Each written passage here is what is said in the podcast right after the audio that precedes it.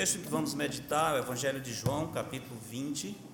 Convido a todos a abrirem suas Bíblias, terem o texto diante de si. Evangelho de João, capítulo 20.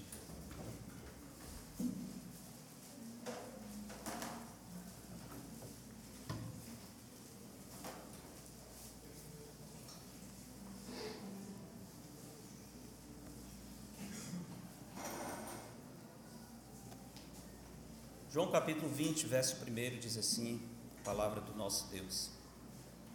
No primeiro dia da semana, Maria Madalena foi ao sepulcro de madrugada, sendo ainda escuro, e viu que a pedra estava revolvida.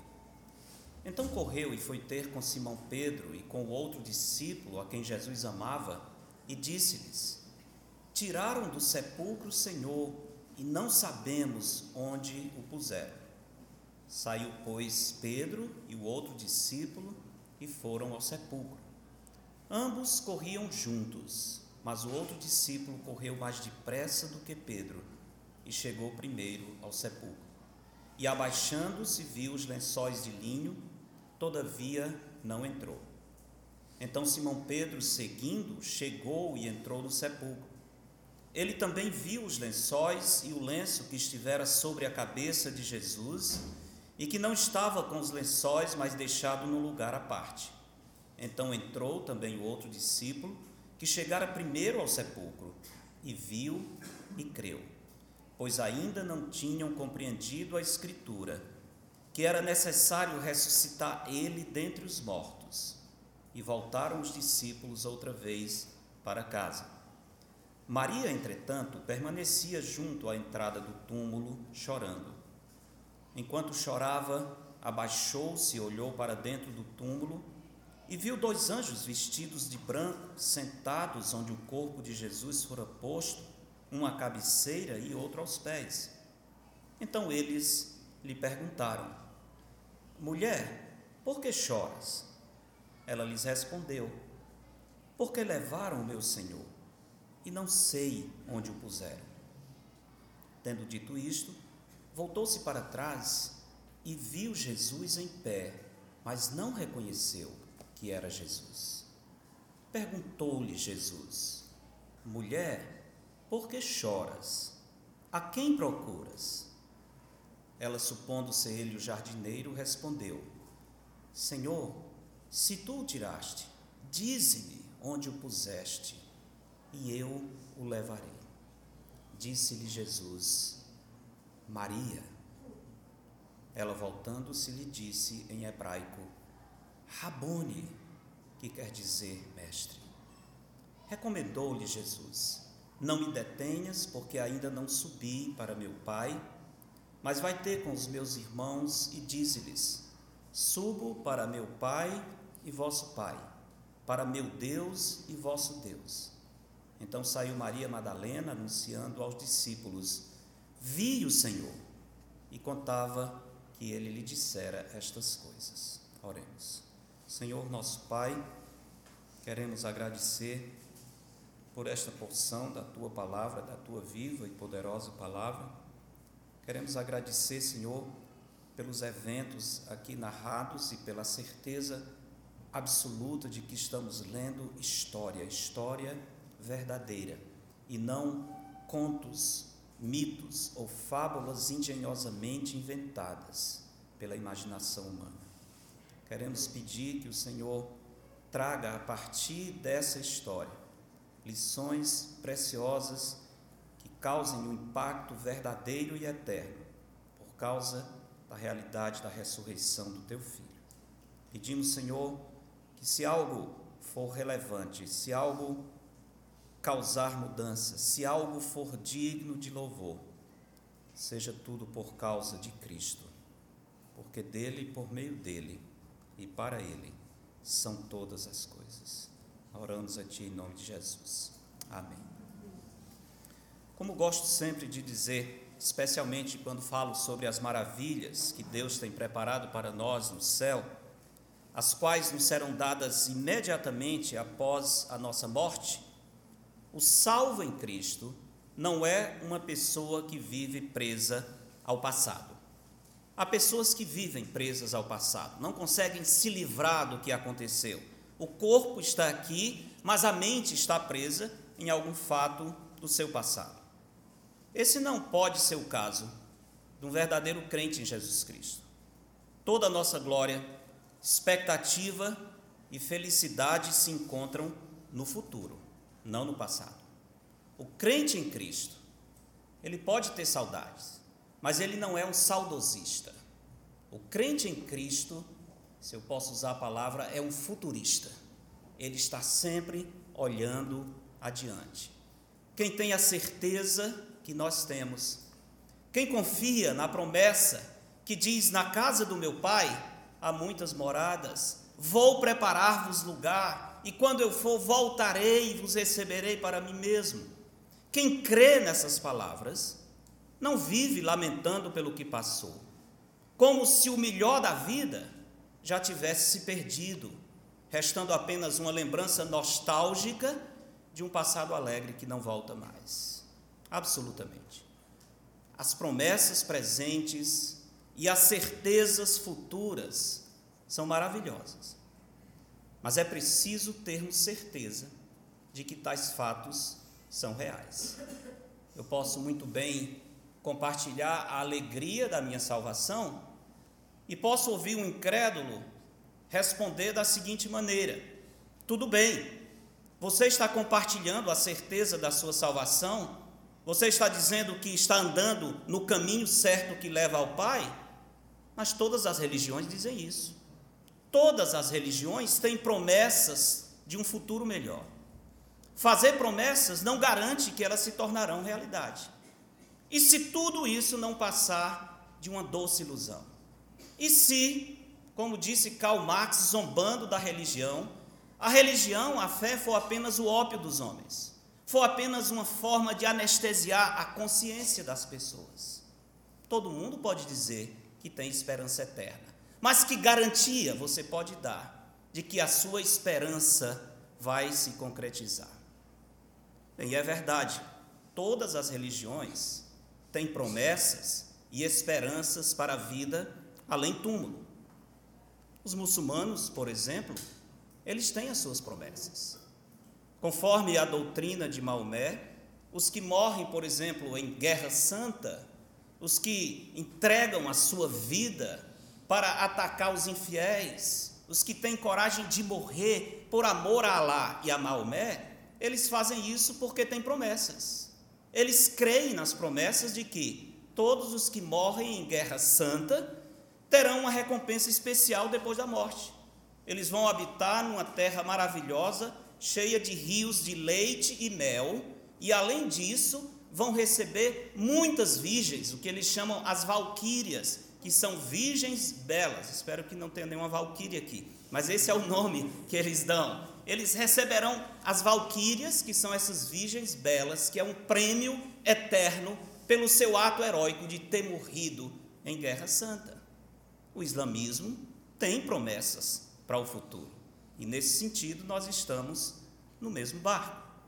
A questão, portanto, não é se há promessas para a eternidade, mas que segurança temos para colocar nessas promessas a nossa confiança. É exatamente nesse ponto que a nossa fé é absolutamente diferente de todas as outras.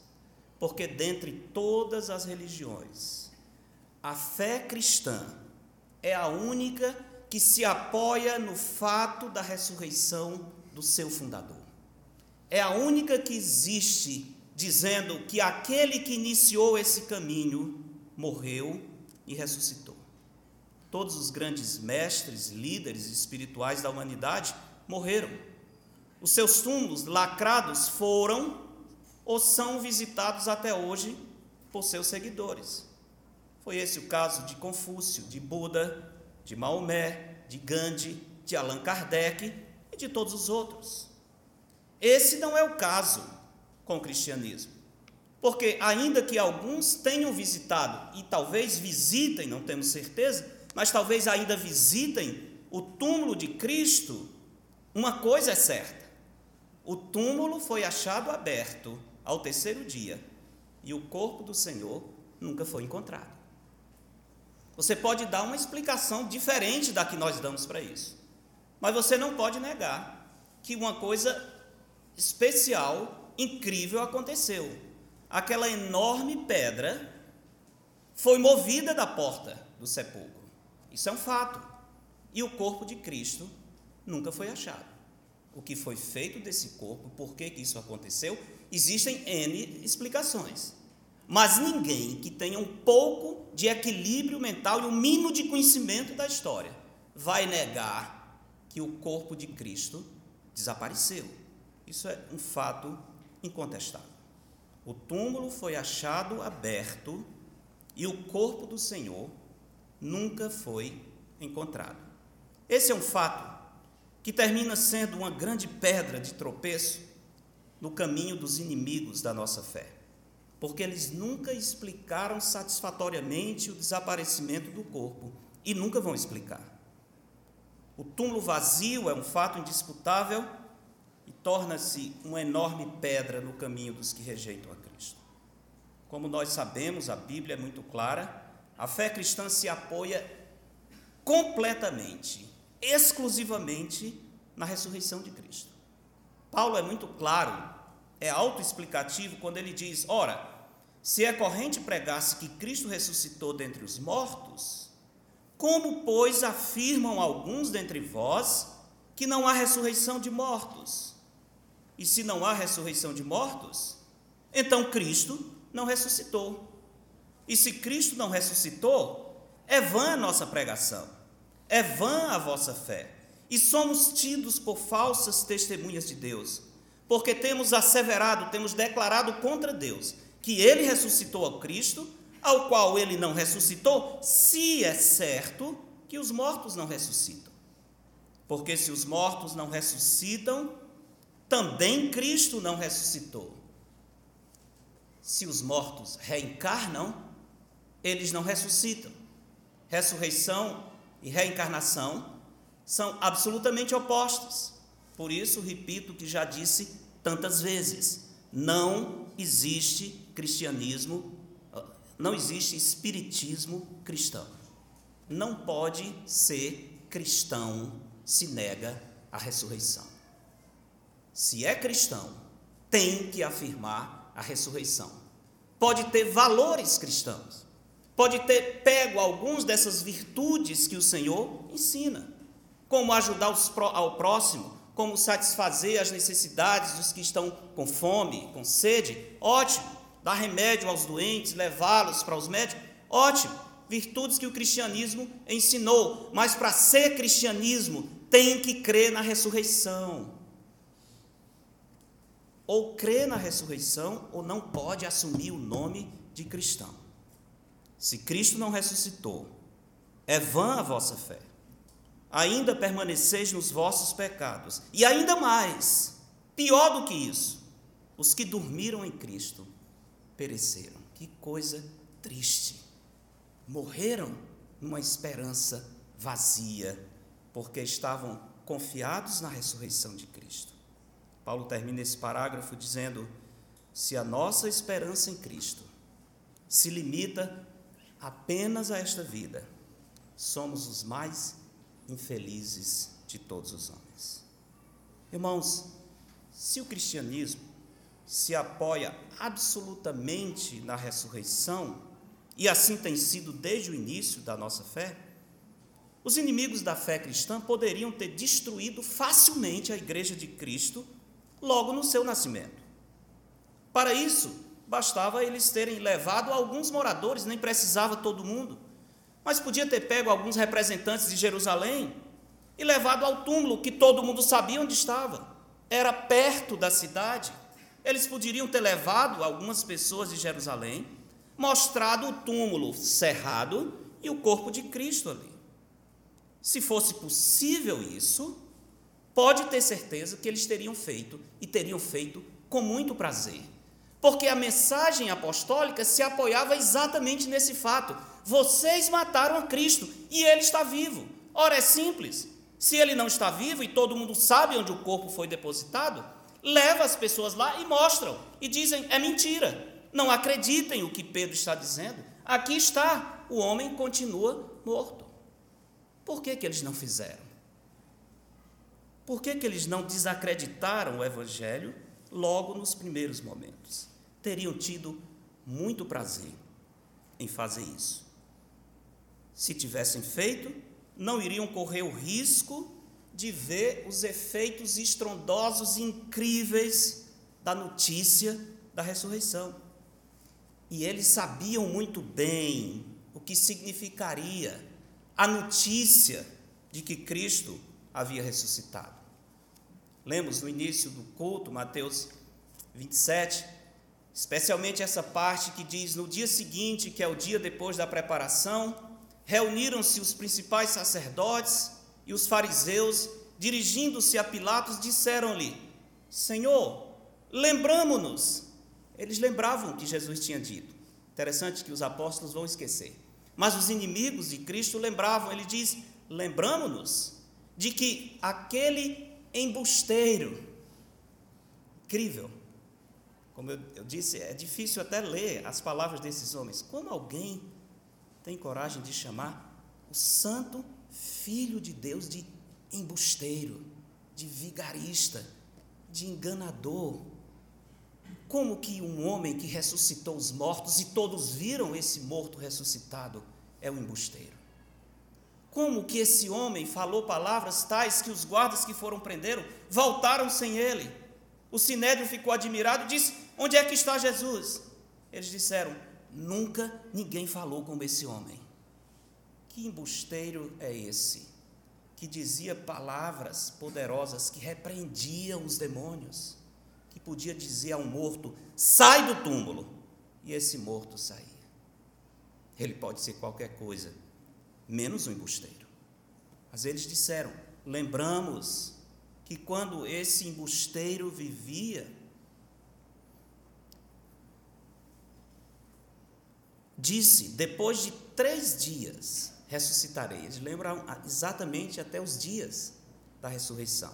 Ordena, pois, que o sepulcro seja guardado com segurança até o terceiro dia.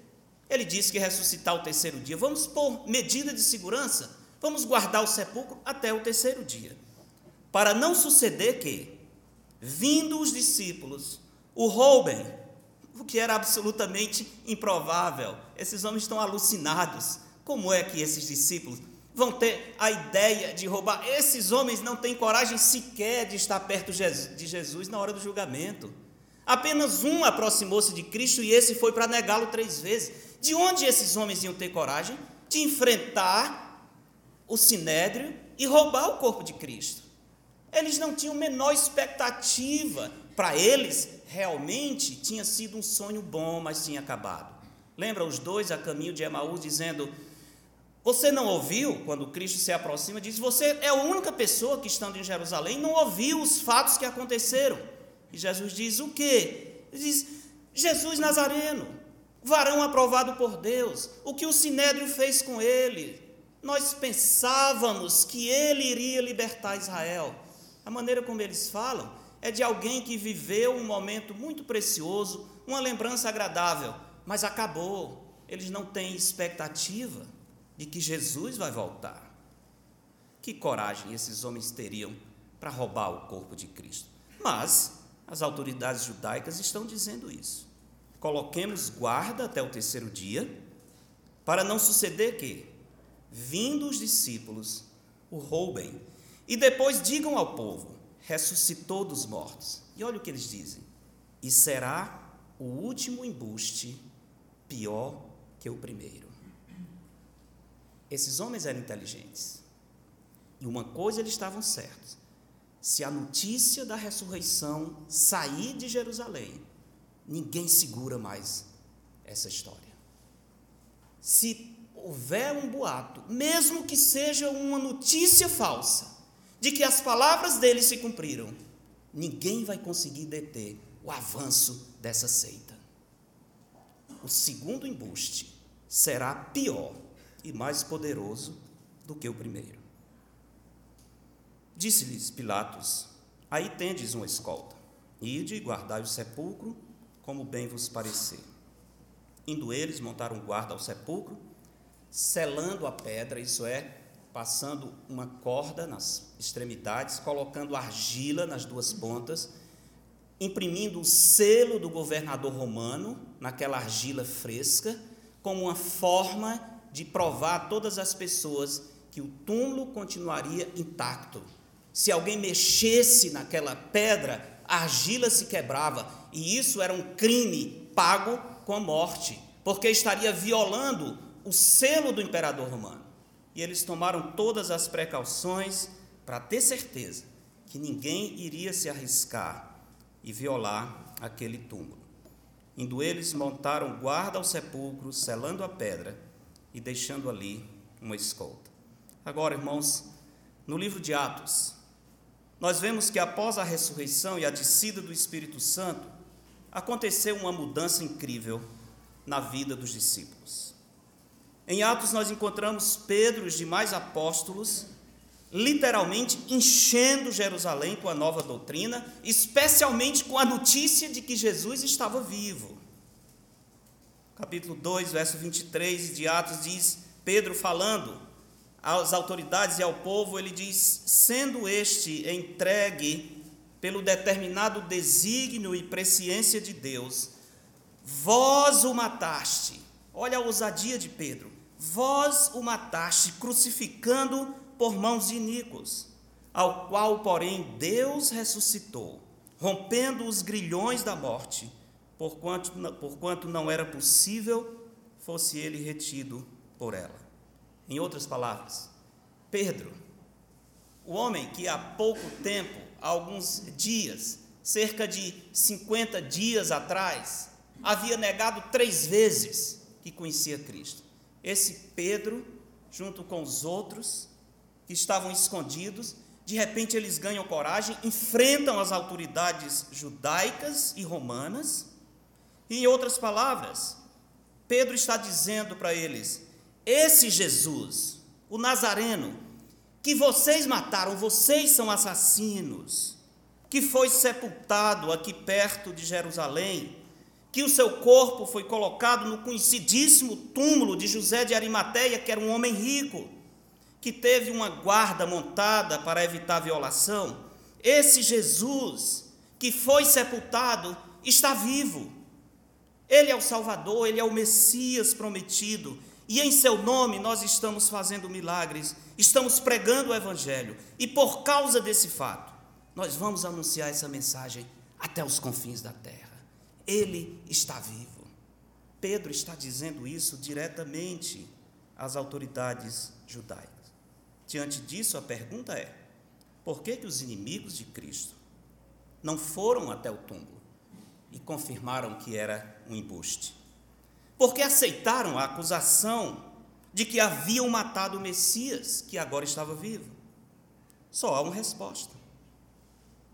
Eles poderiam nunca acreditar que ele era o Messias, mas eles não tinham como provar que o corpo estava no túmulo túmulo estava aberto e o corpo desapareceu.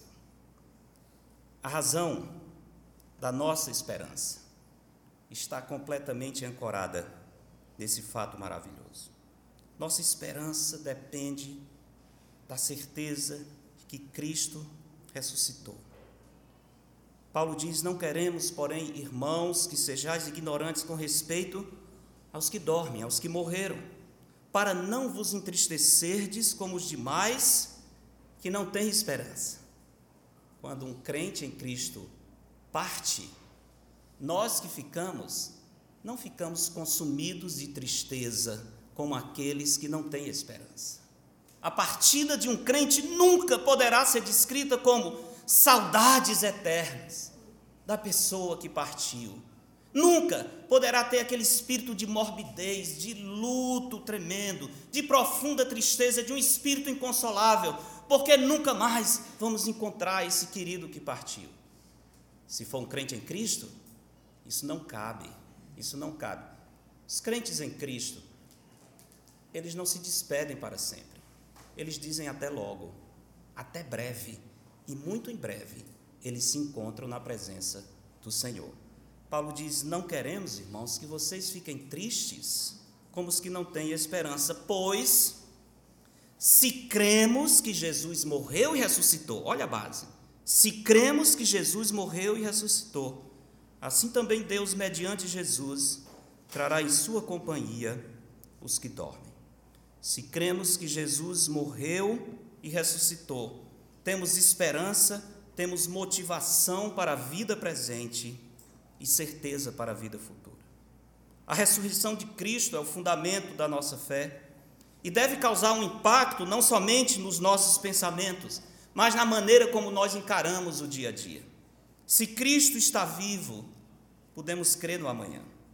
Se Cristo está vivo, temos motivação para levantar da cama cada manhã e seguir para a nossa lida diária, cheios de esperança e certeza, sabendo que, a despeito de qualquer inimigo, nada nos tirará das mãos do Senhor, porque Cristo ressuscitou.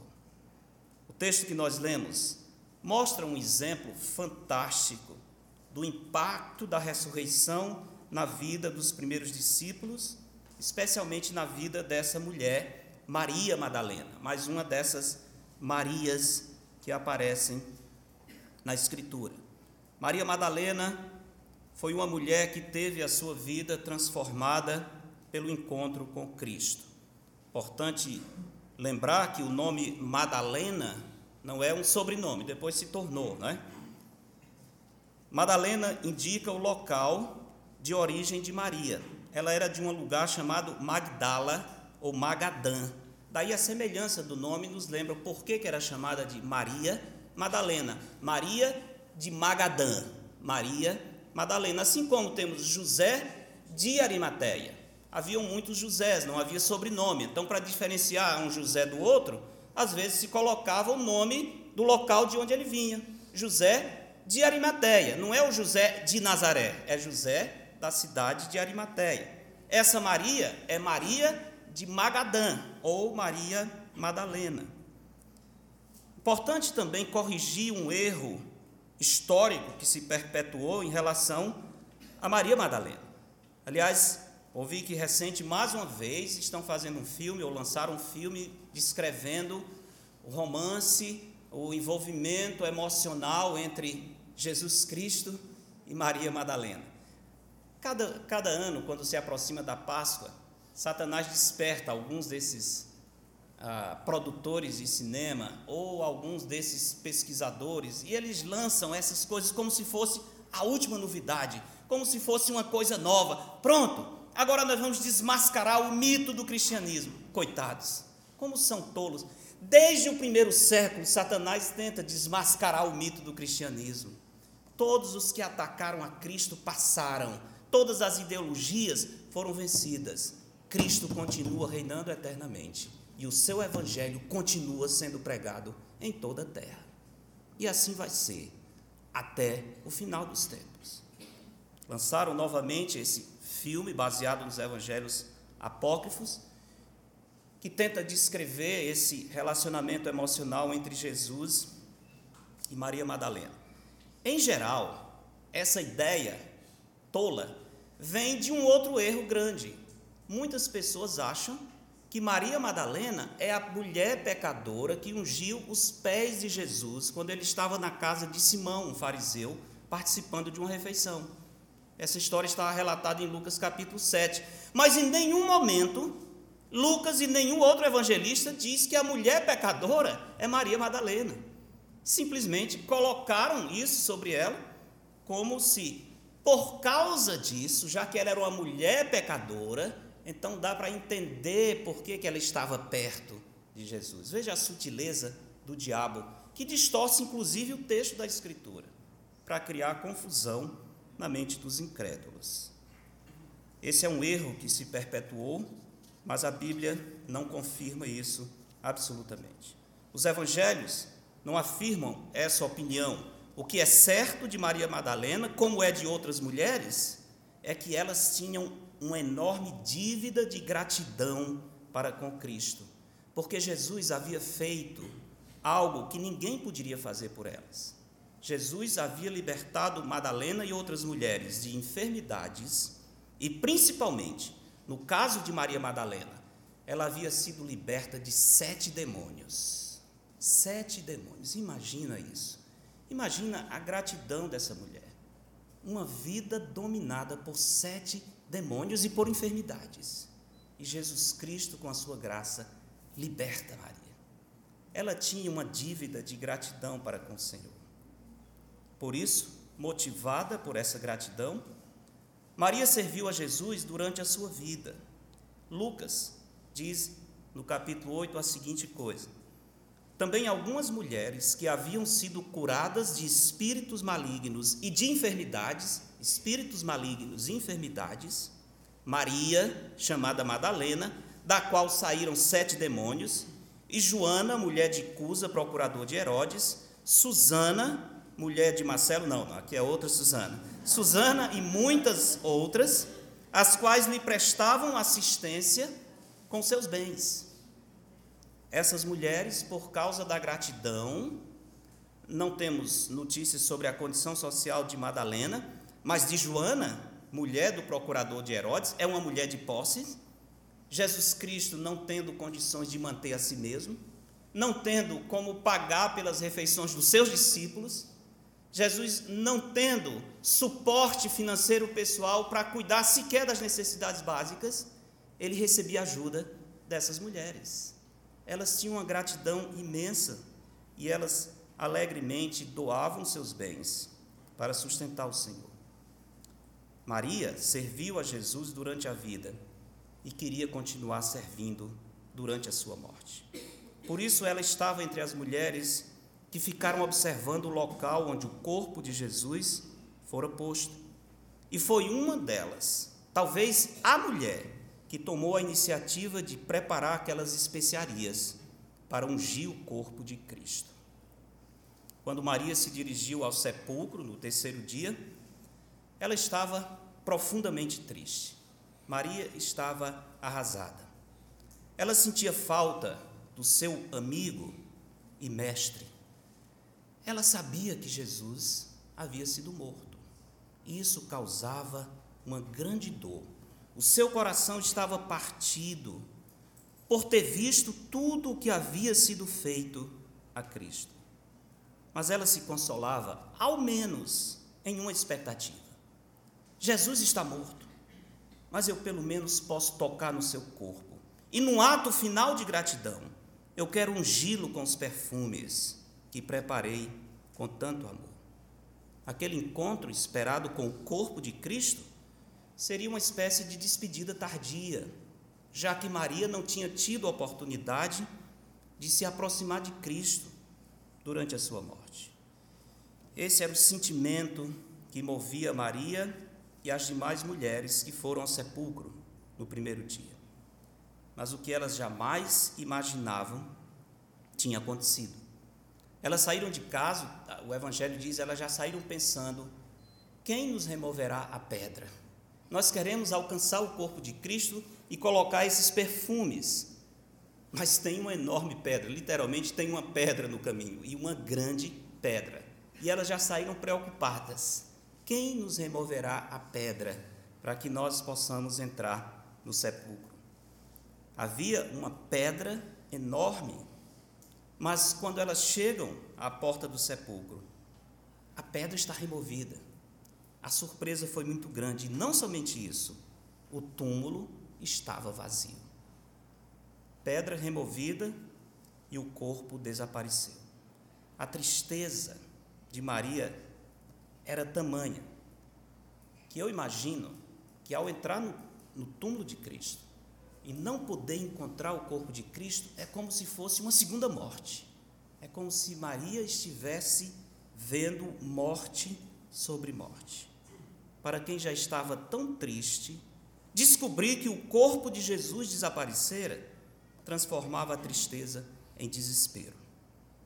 Por isso, o texto apresenta Maria em profundo pranto, movida, comovida por uma enorme tristeza. Irmãos, como eu disse, esse texto nos apresenta os impactos da ressurreição na vida prática dos primeiros discípulos.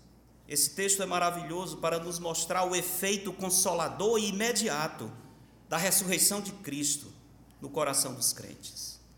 Esse texto nos ensina que a certeza da ressurreição é o remédio para o desespero do nosso coração. A certeza da ressurreição é o remédio, é o bálsamo para o desespero do nosso coração. Por algumas razões. Primeiro, porque a ressurreição de Cristo confirma que Ele está presente. A ressurreição de Cristo confirma que o Senhor continua perto de nós. A ausência do Senhor era uma grande angústia para Maria. O Senhor havia partido rapidamente e agora ela sentia essa profunda saudade do seu amigo e mestre. Por isso, disse a Cristo, o texto diz que enquanto ela está lá, ela primeiro fala com os anjos, os dois anjos que ela encontra dentro do sepulcro, perguntam: mulher, por que choras?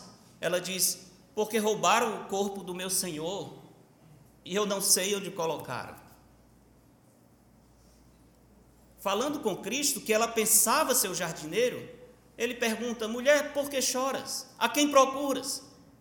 Ela diz: se o Senhor levou o corpo do meu Senhor, diga onde colocou, e eu levarei. Eu fico imaginando o que estava na cabeça de Maria, no coração dela, o que, é que ela ia fazer com o corpo de Jesus. Mas ousadamente, movida por essa tristeza, ela diz: Me diga onde ele está, e eu vou buscar esse corpo. Profunda gratidão e profunda tristeza porque não tinha conseguido encontrar o corpo de Cristo. Maria sentia que Jesus havia desaparecido. A presença do Senhor, nesse momento, seria pelo menos vendo o seu corpo morto. Mas agora nem isso ela tem. Senhor, se tu o tiraste, dize-me onde o puseste, e eu levarei. Maria havia perdido a presença do Senhor. Mas agora ela desejava sentir pelo menos um pouco do seu amor por meio do corpo morto. Poder sentir novamente a presença de Cristo era tão importante que Maria saiu para o sepulcro sem se preocupar com os obstáculos, com os guardas que estavam lá, com o tamanho da pedra, simplesmente ela queria fazer alguma coisa. A intensidade da dor de Maria é vista no seu desespero ao constatar que o corpo de Cristo havia desaparecido e o que restava do Senhor, Maria não tinha mais acesso. Jesus havia partido definitivamente. Isso lhe causava grande desespero. Tamanha era a dor que ela não conseguia sequer perceber que estava falando com dois anjos. O mínimo era para se assustar, entrar no túmulo e encontrar dois anjos vestidos de branco. E esses anjos falando com ela. Maria está tão envolvida na sua dor que é como se ela nem percebesse. E mais do que isso, ela está tão consumida de tristeza que ela não reconhece Jesus. Alguns dizem, ah, é porque o corpo de Cristo estava diferente. Absolutamente, absolutamente. O corpo de Jesus certamente não tinha todos os hematomas da cruz, na cruz ele estava desfigurado, mas Jesus não viveu desfigurado. Maria conviveu com Cristo sem todas aquelas aqueles hematomas e ferimentos da cruz. Ele tinha as marcas do cravo e essas marcas continuarão por toda a eternidade, não porque o seu corpo não foi glorificado, mas porque essas marcas são a lembrança do que ele fez por nós. Durante a eternidade toda nós vamos louvá-lo por ter suportado a cruz. Jesus era o mesmo não havia mudado as suas feições. Maria tinha andado com Jesus, mas entende o que está acontecendo? Ela está tão consumida de tristeza, e o texto diz: ela está chorando. Talvez as lágrimas jorrando do seu rosto impediam que ela pudesse ver que ali estava o seu mestre, a quem ela estava procurando. A sua alma está tão deprimida, tão abatida, que ela não tem consciência de que está falando com o próprio Cristo.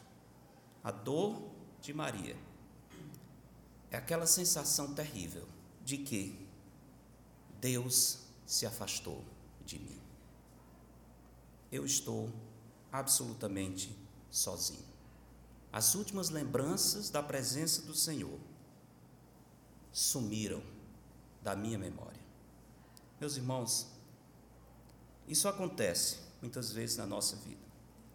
Além da dor, do sofrimento, das perdas, às vezes, junto com isso, vem um terrível peso, que é a sensação de que Deus nos abandonou, de que nós estamos sozinhos.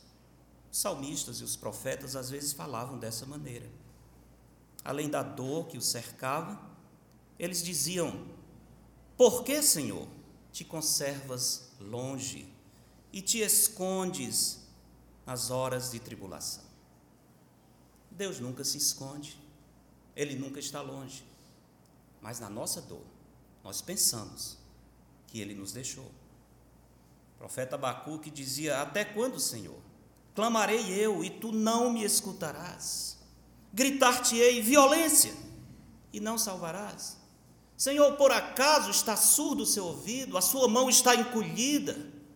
O Senhor não pode salvar? Porque eu me sinto completamente só. Era assim que Maria estava sentindo. A solução para isso, meus irmãos, é a certeza de que Jesus está vivo. A ressurreição de Cristo confirma que Ele está perto de nós. Jesus não era a ressurreição e a vida, Ele é a ressurreição da vida. Jesus não era o caminho, a verdade e a vida, Ele continua sendo o caminho, a verdade e a vida. E sendo a vida, Ele nunca vai deixar de existir. Jesus ressuscitou e o fato da sua ressurreição traz a presença de Cristo para muito perto de nós. Porque Cristo está vivo. Amanhã, segunda-feira, eu não me sentirei sozinho e abandonado. O mundo pode me abandonar. Eu posso ser deixado por qualquer pessoa, mas amanhã eu sei que Jesus está comigo, porque ele venceu a morte. Se Cristo ressuscitou, Sua presença é uma realidade. Jesus está vivo, diferente do que Maria pensou, ele está vivo. Sua presença é certa e segura. Porque ele está vivo, ele jamais nos abandonará. Ele nos seguirá em cada momento, até mesmo no vale da sombra da morte. Meus irmãos, Jesus está vivo e Ele está aqui. A ressurreição confirma a presença do Senhor. A certeza da ressurreição, como eu disse, é o remédio para o desespero do nosso coração. Quem tem um Senhor que venceu a morte, não tem motivo para pranto e desespero sem consolo. Porque Cristo ressuscitou nós temos a certeza da Sua presença. E porque Cristo ressuscitou, nós temos a certeza da Sua palavra. O texto nos diz claramente que um dos problemas de Maria e também dos outros apóstolos é porque, embora tendo ouvido Jesus anunciar várias vezes que ele seria morto e ressuscitado, essa informação não entrou na alma deles. Eles não prestaram bastante atenção ao que Jesus disse. E Jesus disse isso mais uma vez: O filho do homem será entregue nas mãos dos pecadores, ele será morto, mas ao terceiro dia ressuscitará. Jesus disse isso várias vezes. O Antigo Testamento já havia anunciado isso. Mas os discípulos não prestaram atenção, eles não tinham a menor expectativa da ressurreição de Cristo, porque não deram atenção à palavra do Senhor. O verso 2 do capítulo 20, falando depois que Maria entra no túmulo, diz: Então correu, foi ter com Simão Pedro e com outro discípulo a quem Jesus amava, e disse-lhes: Tiraram do sepulcro o Senhor, e não sabemos onde o puseram. Vamos dar um desconto, vamos imaginar, imaginar que Maria não tenha ouvido as palavras de Cristo anunciando a sua ressurreição. Eu acredito que ela ouviu. Mas Pedro e o apóstolo amado João, eles ouviram e ouviram mais de uma vez. na hora que Maria chegou e deu a notícia, tiraram o corpo do Senhor, o que é que deveria ter vindo imediatamente à mente desses homens? Jesus ressuscitou. Ele disse: Mas esses homens estão com o coração tão duro, eles são tão incapazes de dar atenção à palavra de Cristo, que eles, ao invés de consolarem Maria, dizer: Maria, o corpo não foi roubado, aconteceu o que ele disse que ia acontecer. Não. Eles correm para o sepulcro para atestar o fato. No outro evangelho diz que quando eles ouviram essa notícia, para eles pareceu como um delírio. Lembra? Pareceu como um delírio.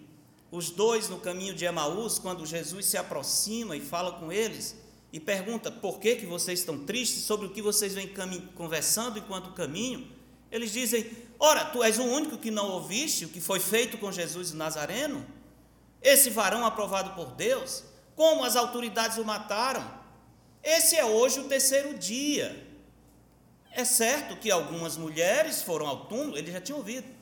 É certo que algumas mulheres foram ao túmulo e disseram que não acharam o seu corpo e que ele tinha ressuscitado. Mas aí você vê toda a incredulidade dos dois, como quem diz: Isso é conversa para boi dormir, ainda mais das mulheres. Isso é quem que vai acreditar nisso? As mulheres foram ao túmulo e chegaram dizendo que ele ressuscitou. Eles já informam o fato, negando a possibilidade. E Jesus olha para eles e diz: honécios e tardos de coração, tolos e retardados de coração, para crer em tudo o que os profetas disseram. Nossa dor, nosso desespero que não encontra solução, é porque nós somos nécios e tardos de coração para abraçar a palavra de Cristo, para crer naquilo que a Escritura diz. Foi essa a causa do desespero. Eles precisaram ir no túmulo para constatar que o corpo não estava lá. Verso 8 diz: Então entrou também o outro discípulo que chegara primeiro ao sepulcro e viu e creu. Por que, que eles precisaram ver para crer? Nós falamos de Tomé, que disse exatamente isso. Se eu não colocar a mão na cicatriz dos cravos, se eu não sentir o seu lado aberto, eu não creio. Porque Jesus apareceu a dez dos apóstolos, naquele primeiro domingo, de fato ele aparece cinco vezes, a última aparição vai ser para dez deles. Dez, porque Tomé não está presente e Judas já não está entre eles. Dez estão reunidos e o Senhor se apresenta no meio deles, dentro de uma sala fechada. Prova que ele está vivo, come com eles. Tomé não estava. E quando Tomé chega, eles disseram: O Senhor está vivo. Ele apareceu. Tomé diz: Eu só acredito se eu conseguir tocar nele. Se eu não colocar a minha mão lá na cicatriz, se eu não sentir o seu lado aberto, eu não creio. E nós dizemos: Tomé era um homem que não cria na palavra de Cristo. Mas o texto aqui diz que Pedro e João precisaram ver para crer. Jesus diz: Bem-aventurados os que não viram e creram. Quem precisa de ver, quem precisa ter prova para crer, é porque não tem fé verdadeira. Quem mais exige prova é a pessoa que menos tem fé no Senhor. Porque a fé é certeza das coisas que se esperam e a convicção de fatos que não se vê. Se eu estou vendo, eu não preciso de fé. Se tem um sinal, eu não preciso fé. Se eu estou tocando nesse púlpito, eu não preciso ter fé que ele existe. Ele está aqui, acessível ao meu tato. Fé pressupõe confiança naquilo que os nossos sentidos não estão captando. Bem-aventurados os que não viram e creram.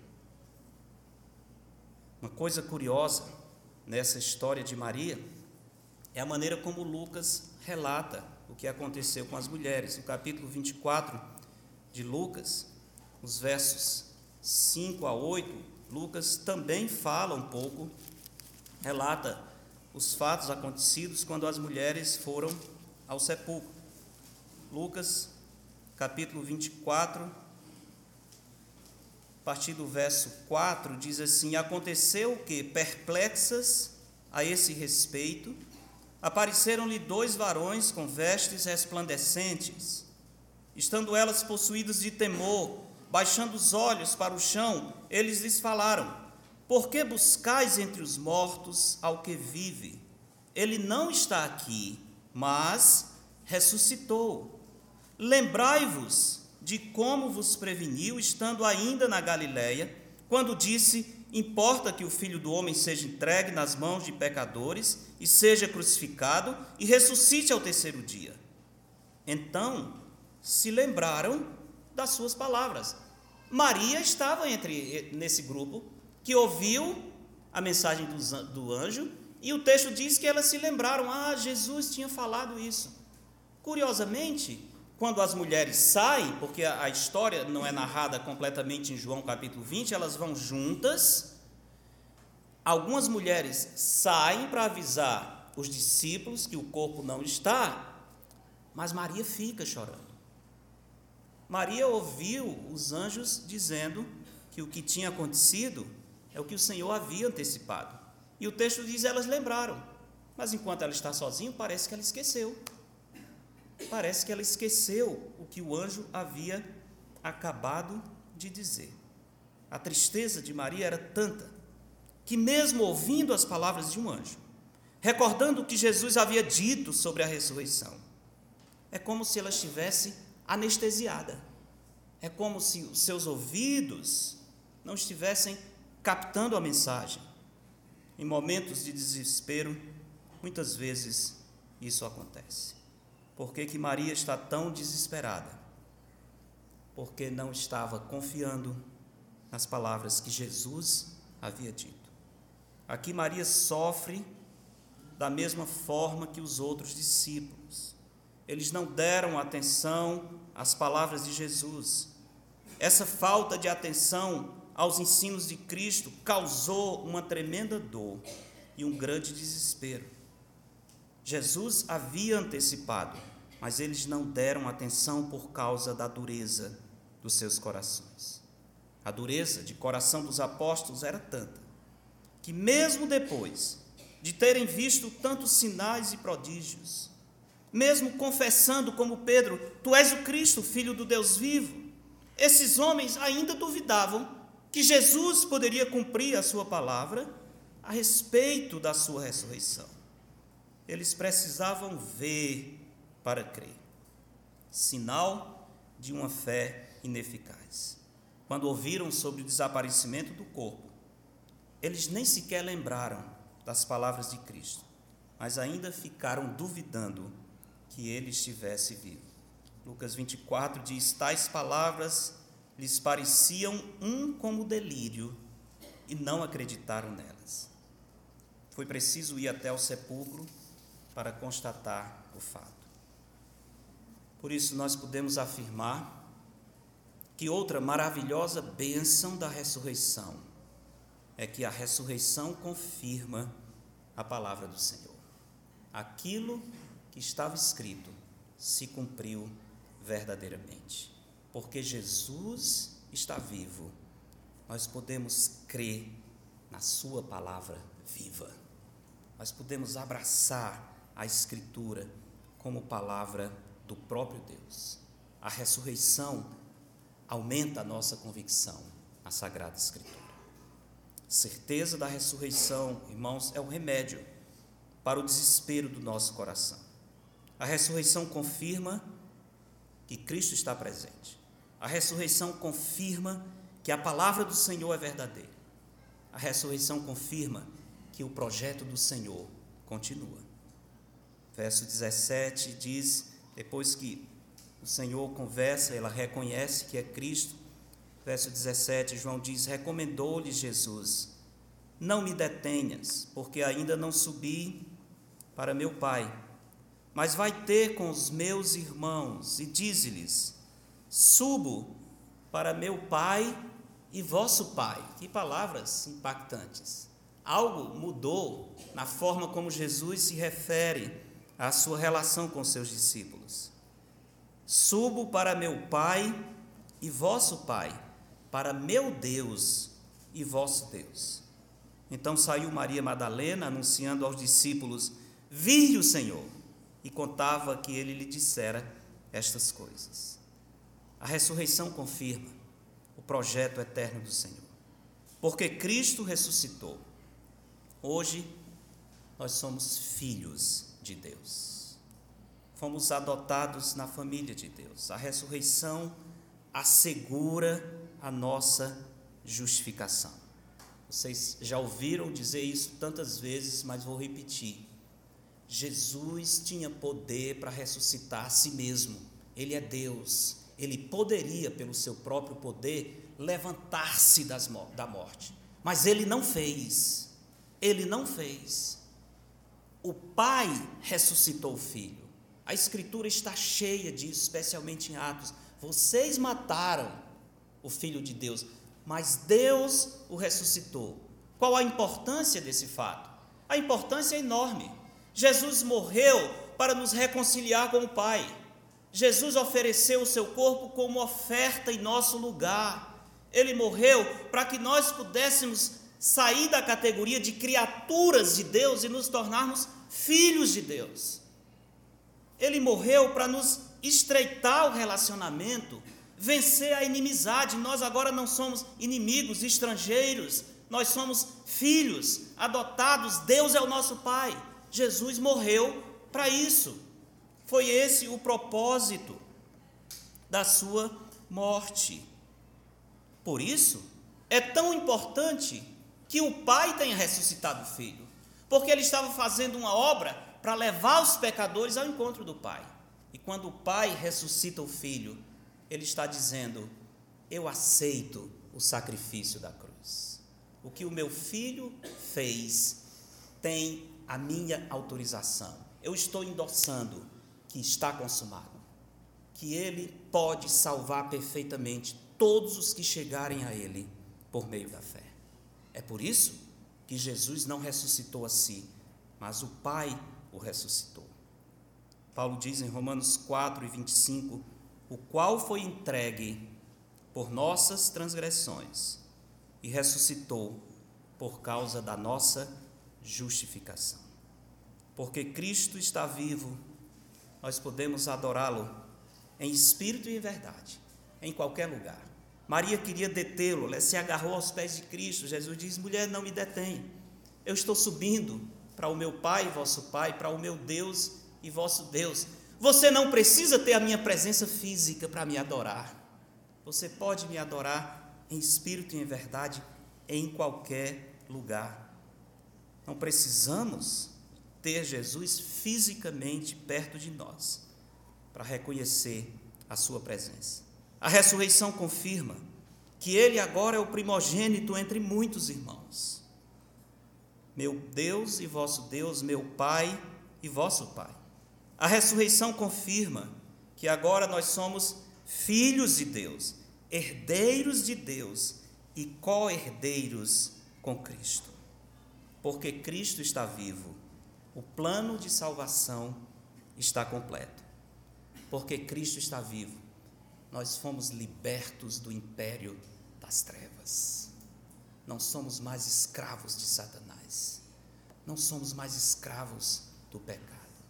Nós sofremos os efeitos do pecado, mas o pecado não tem mais o domínio, o senhorio que ele tinha sobre nós.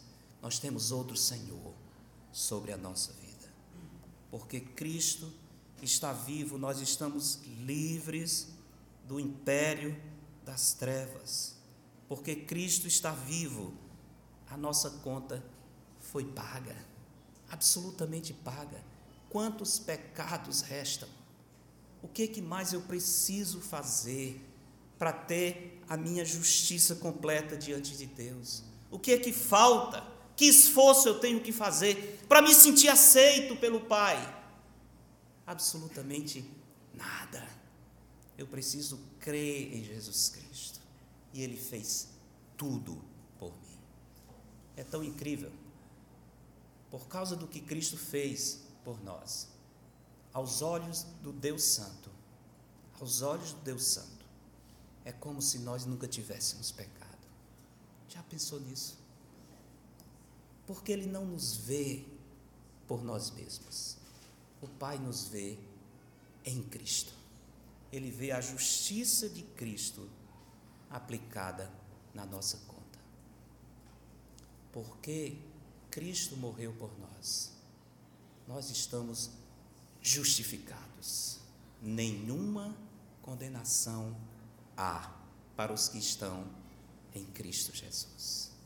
Que maravilha, que alegria, que esperança, meus irmãos.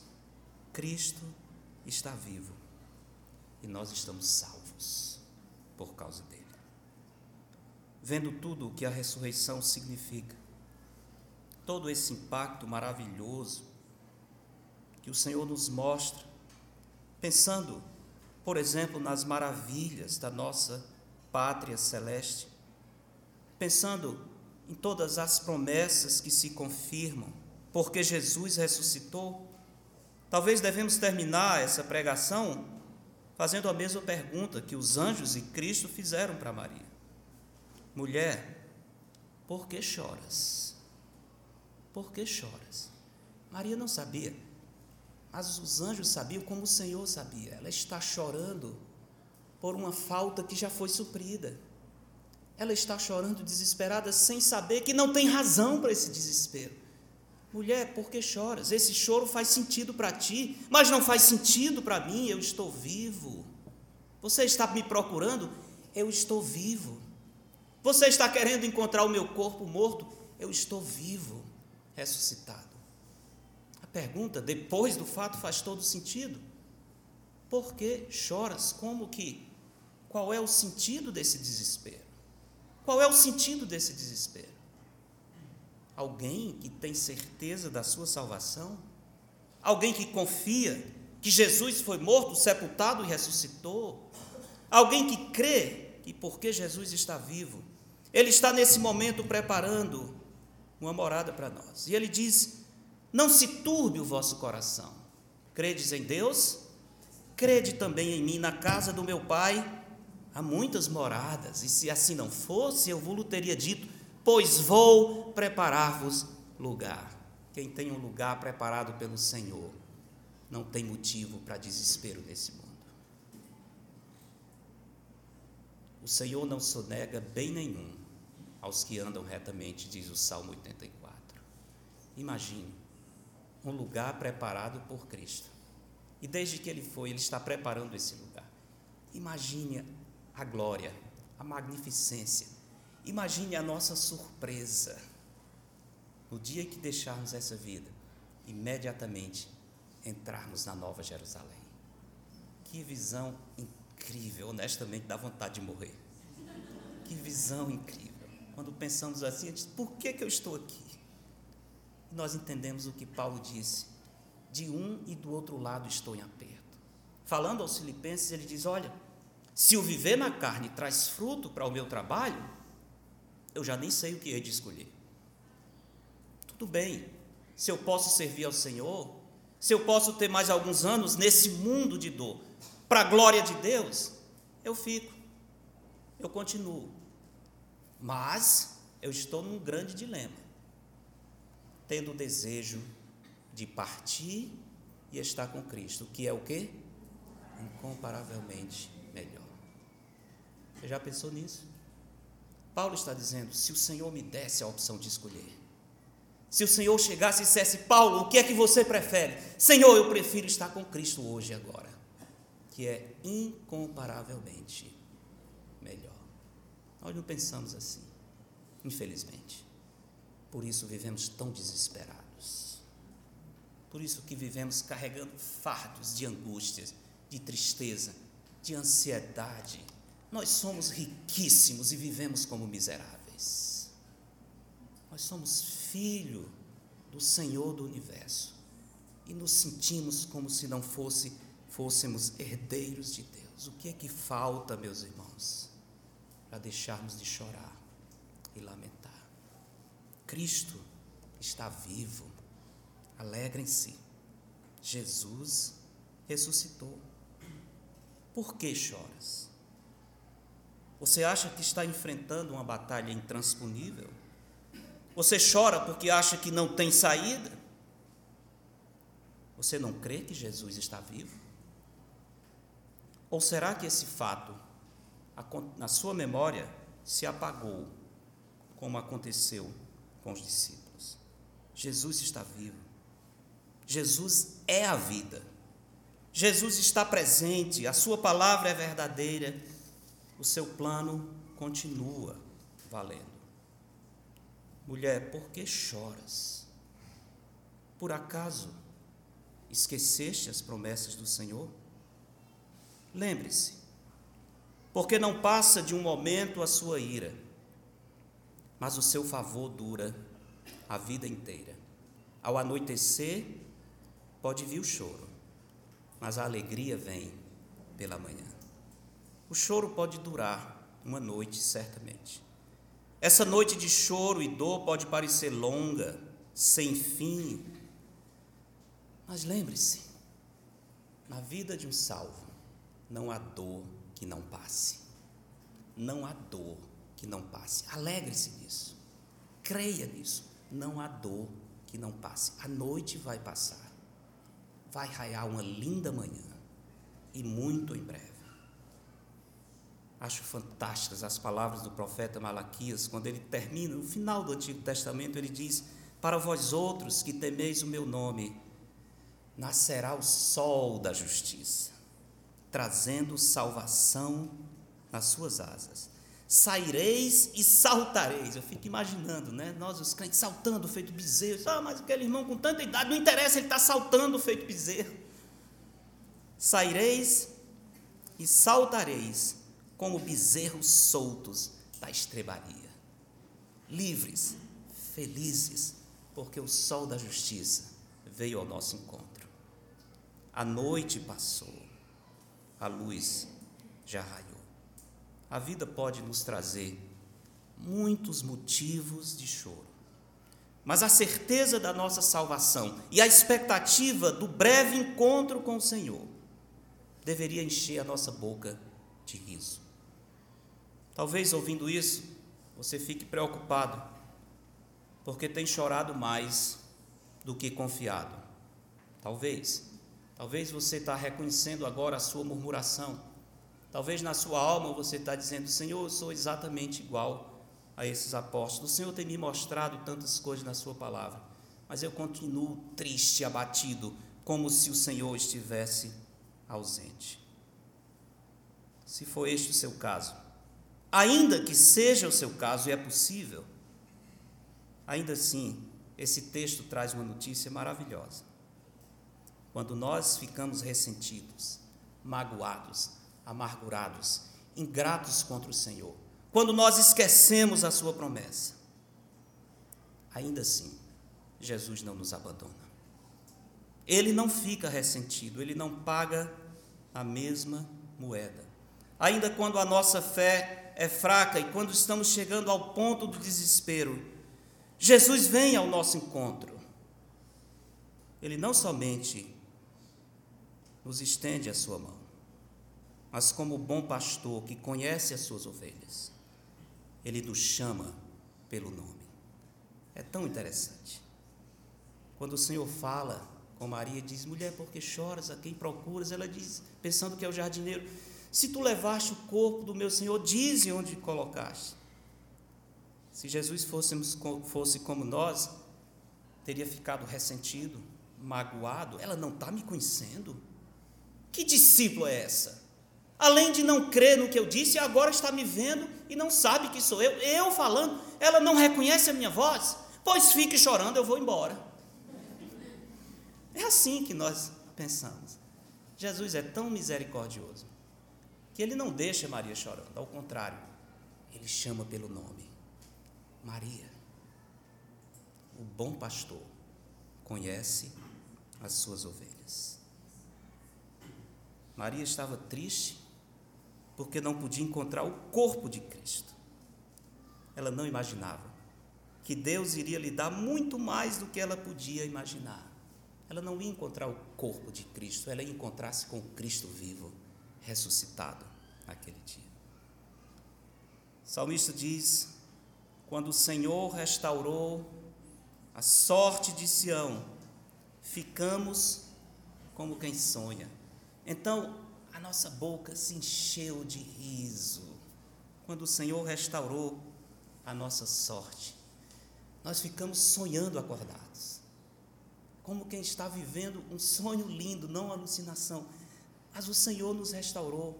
Nós estamos acordados, mas é como quem está sonhando com as glórias do céu. E por isso a nossa boca se enche de riso, os nossos lábios se enchem de cântico ao Senhor. Meus irmãos, Jesus está vivo. Jesus está vivo.